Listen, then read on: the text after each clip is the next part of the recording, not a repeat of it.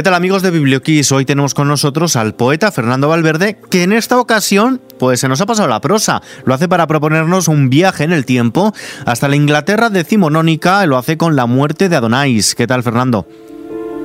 Muy bien, muchas gracias. Un placer estar aquí. Encantados de recibirte con este libro bajo el brazo, La muerte de Adonais. ¿Qué nos vamos a encontrar en estas páginas? Pues una historia maravillosa yo he tenido la suerte de encontrarme eh, eh, la, aventura hasta el límite de estos tres muchachos, porque eh, no quiero asustar a nadie diciendo que eran los tres grandes poetas de la segunda generación del romanticismo, John Keats, Percy Shelley y Lord Byron.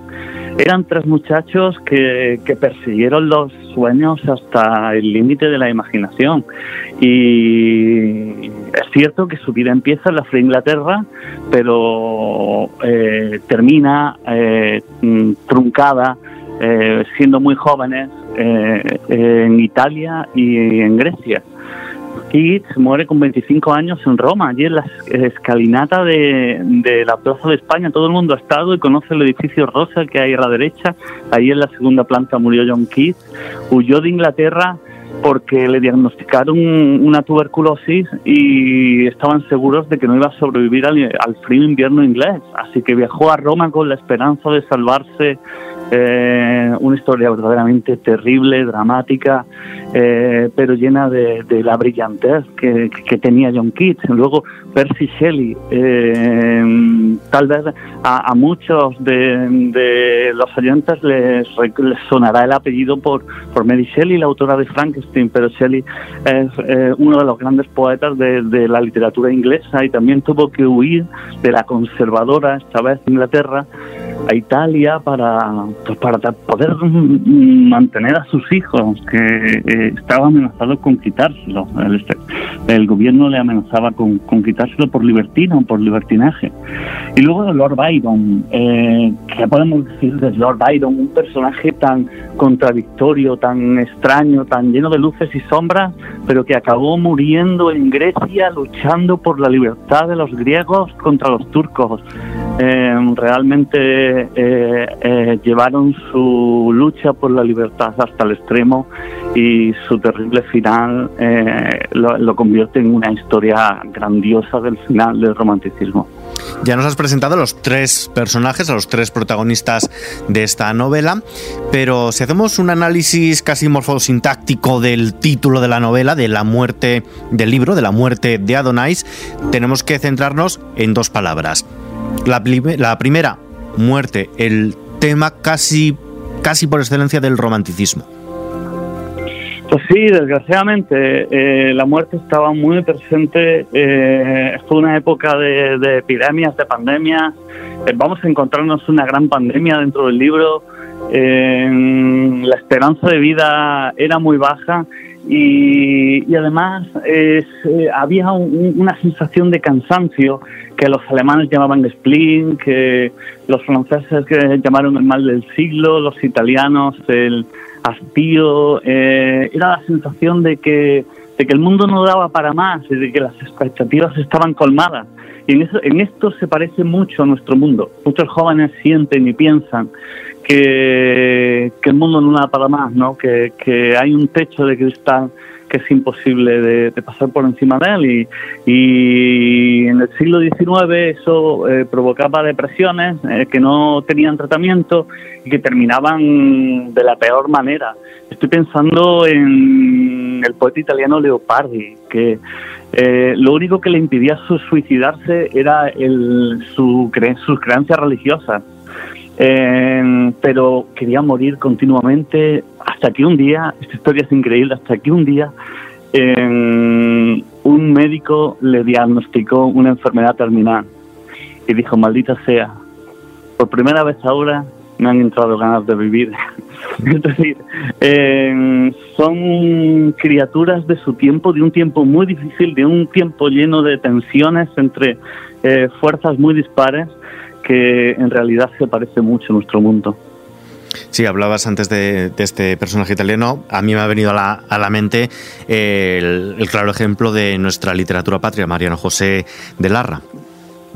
Sí, desde luego. Eh, nosotros tenemos un romanticismo muy pequeñito, porque fue tardío, y es que eh, en las tres guerras que hubo en España en el siglo XIX eh, dejaron poco espacio para, para el arte y, Goya es nuestro gran representante del romanticismo, decía Lorca que pintaba con los puños en esas pinturas negras tan fascinantes. Eh, pues sí, y tal, Larra sería, sería uno de esos representantes, Becker otro, y tal vez Espronceda eh, el, el gran imitador de Byron. ¿no? Espronceda quería ser los Byron como, bueno, como todo el mundo en realidad un mundo muy masculino, pero que aquí también en España tenemos como ejemplo femenino a Carolina Coronado, por ejemplo. Sí, desde luego. Y en la literatura inglesa, eh, para nada masculino. Eh, estamos hablando de que en esta generación están las hermanas Bronte, eh, Charlotte y Emily, de sobra conocidas. Ana menos porque, porque se dedicó a la poesía y murió muy joven. y tenemos a Mary Shelley, Mm. Eh, en realidad Mary Shelley es mucho más famosa en la actualidad y ha tenido mucha más repercusión que, la que tuvieron eh, sus compañeros de generación. Pero estamos hablando antes del título de la muerte de Adonais. Hemos analizado la primera palabra muerte, pero Adonais, esa elegía escrita por Percy Shelley para John Keats precisamente. ¿Por qué, por qué ella como hilo, de, como hilo conductor de esta historia? Pues Shelley recibe la noticia en Pisa de que John Keats ha muerto en Roma.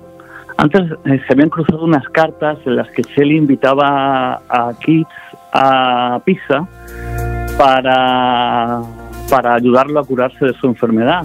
En realidad no eran amigos íntimos, habían coincidido varias veces en, Londres eh, y había una desconfianza de Keats hacia Shelley que tenía que ver con la clase social.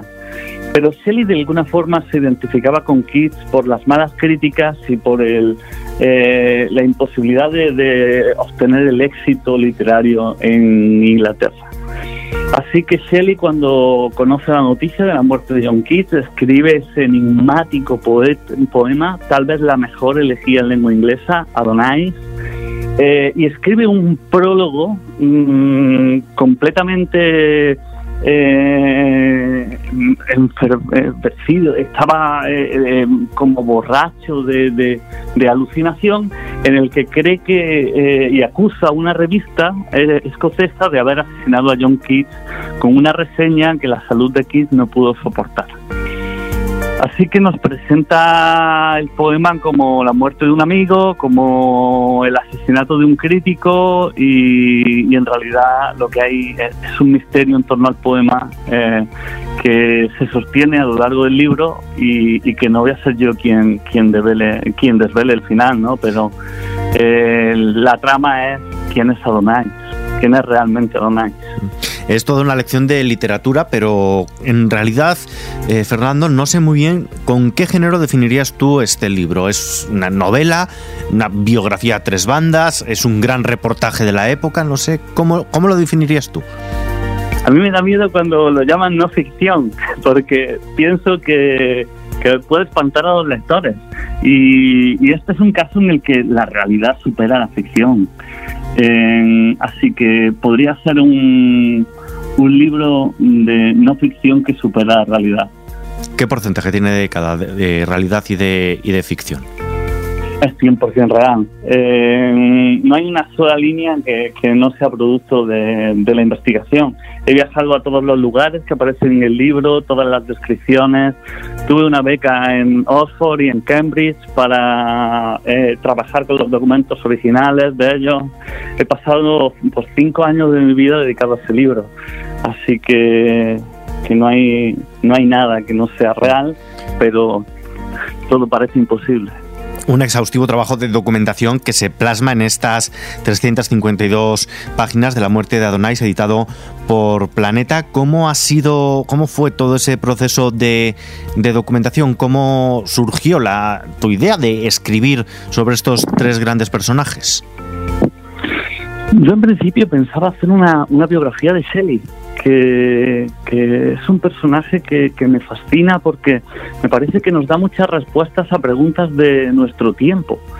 Em, pues continuamente eh, yo mismo me pregunto cómo vamos a salir de, esta mecánica siniestra del capitalismo, neoliberalismo, eh, del control al que nos someten, nuestra dependencia de, los teléfonos, cómo vamos a contrarrestar la propaganda, las noticias falsas. Y, todo esto es algo que, que Shelley ya vio eh, de forma visionaria y, que nos lo advirtió y que nos lanzó una pregunta que, yo me sentí como, como, poeta obligado a intentar contestarla. ¿no? Eh, un muchacho desde el siglo XIX eh, lanza a nuestra generación esta pregunta. ¿Qué va a suceder? ¿Qué van a hacer ustedes cuando la tecnología supere al humanismo? ¡Wow! Eh, lo veía venir, ¿no? Y creo que el momento ha llegado y que sentí que estábamos obligados a, intentar responder esa pregunta. Eh, yo no sé si he sido capaz con, el libro, posiblemente no, pero eh, al menos he podido plantearla, ¿no? ¿Has disfrutado más del proceso de aprendizaje, de documentación, o en el momento de sentarte a plasmarlo negro sobre blanco y dejarnos esas preguntas en el aire? Pues de las dos cosas en realidad, porque lo primero fue un trabajo con, mi mujer que me acompañó a, todos estos lugares y fueron muchos veranos y muchas vacaciones y aventuras juntos. Ah, así que hay momentos inolvidables de encontrar eh, unos documentos perdidos en, un convento italiano hasta eh, trabajar con las libretas de, de Shelley en Harvard. Eh, pero luego el momento de escritura es muy mágico porque aunque el guion estaba perfectamente estructurado y documentado, pues había días en los que uno no sabía de qué forma llegaba a lo que Federico llamaría el duende, ¿no? y, una especie de, euforia pues, pues te saltaba eh, engendrando de alguna forma o poniéndome en el lugar de, de estos personajes tan fascinantes. Ahora que se está hablando mucho, cambiando un poquito también de tema, se está hablando de reformar esa prueba de acceso a la universidad, afecta también de plano al currículo de lengua y literatura. Tengo que preguntarte también una cosa, Fernando, no sé cómo lo ves, si crees que se está dejando de lado la revisión de la literatura, la lectura de los grandes clásicos en el sistema educativo. Pues sin ninguna duda es así, pero eh, eh, quiero contestarte con el propio Shelley, y es que, eh, ¿cómo estamos destrozando a las generaciones? ¿Cómo estamos destrozando a los futuros habitantes del planeta? Porque eh, nos decía Shelley que la imaginación es la más poderosa herramienta para el bien moral.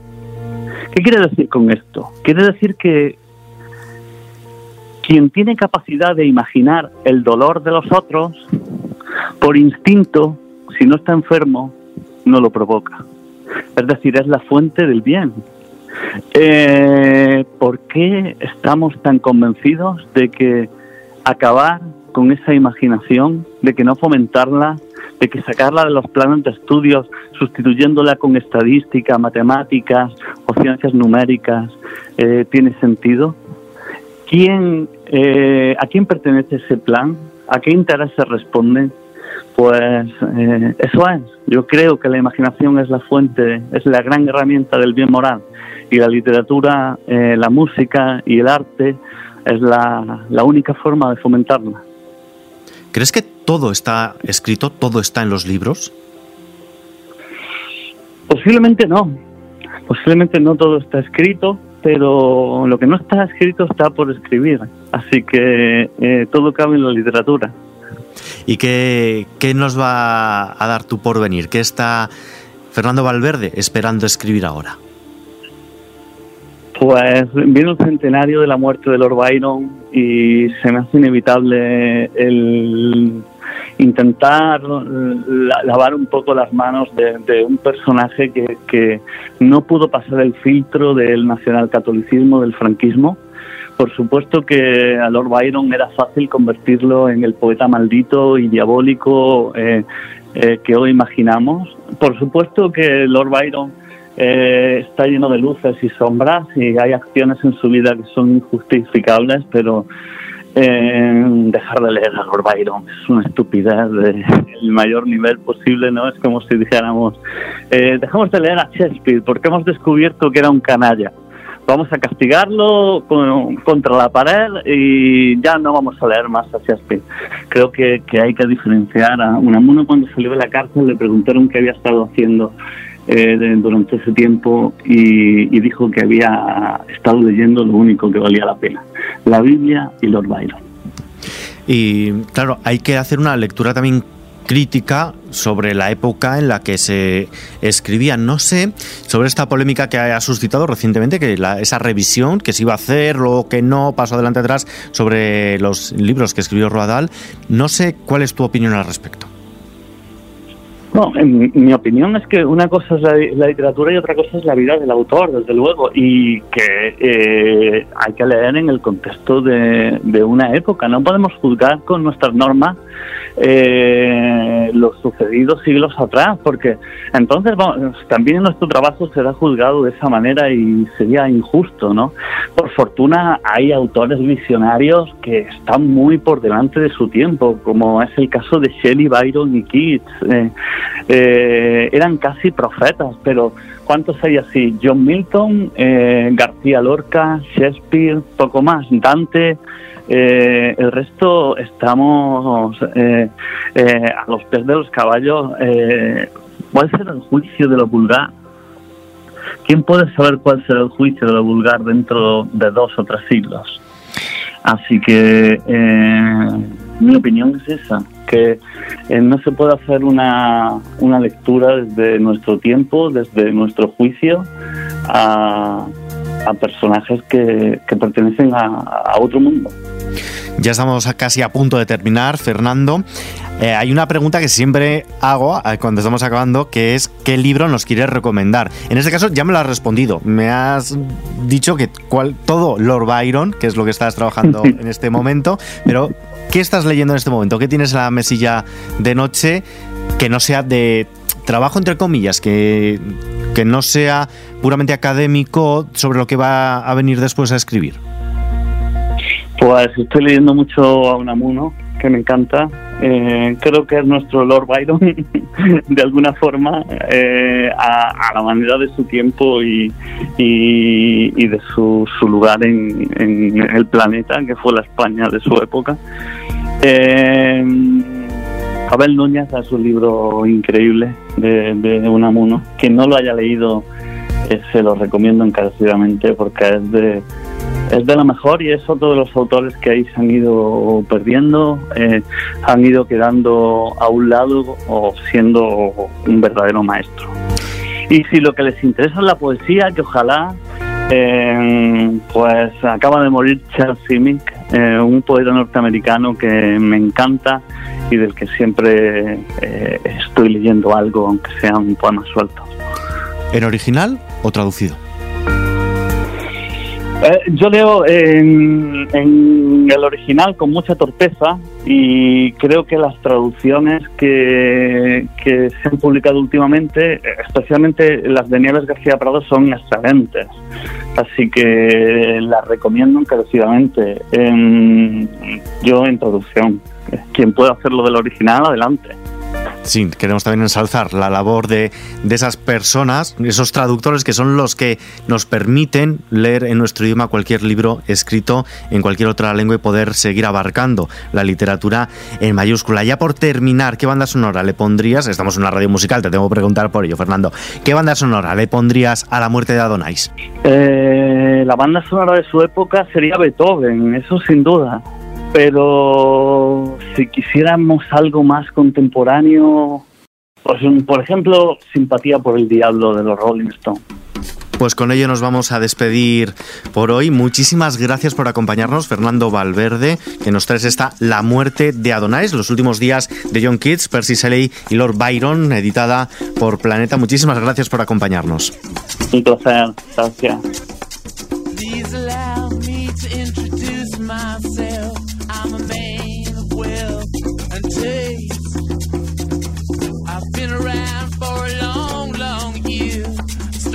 a man's of faith. I when Jesus Christ had his moment of doubt and pain. Made damn sure the pilot washed his hands and sealed his face.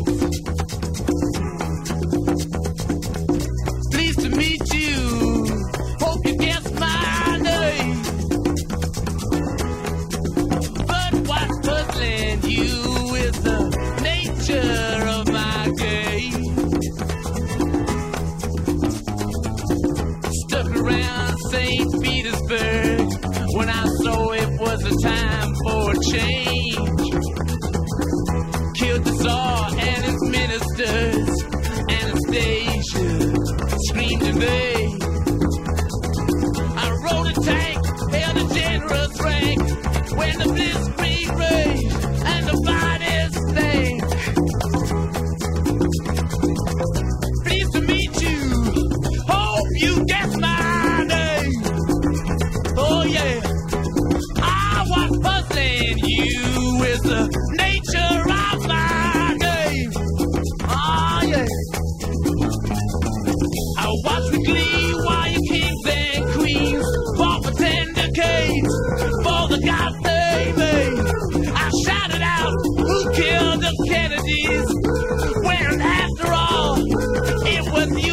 me.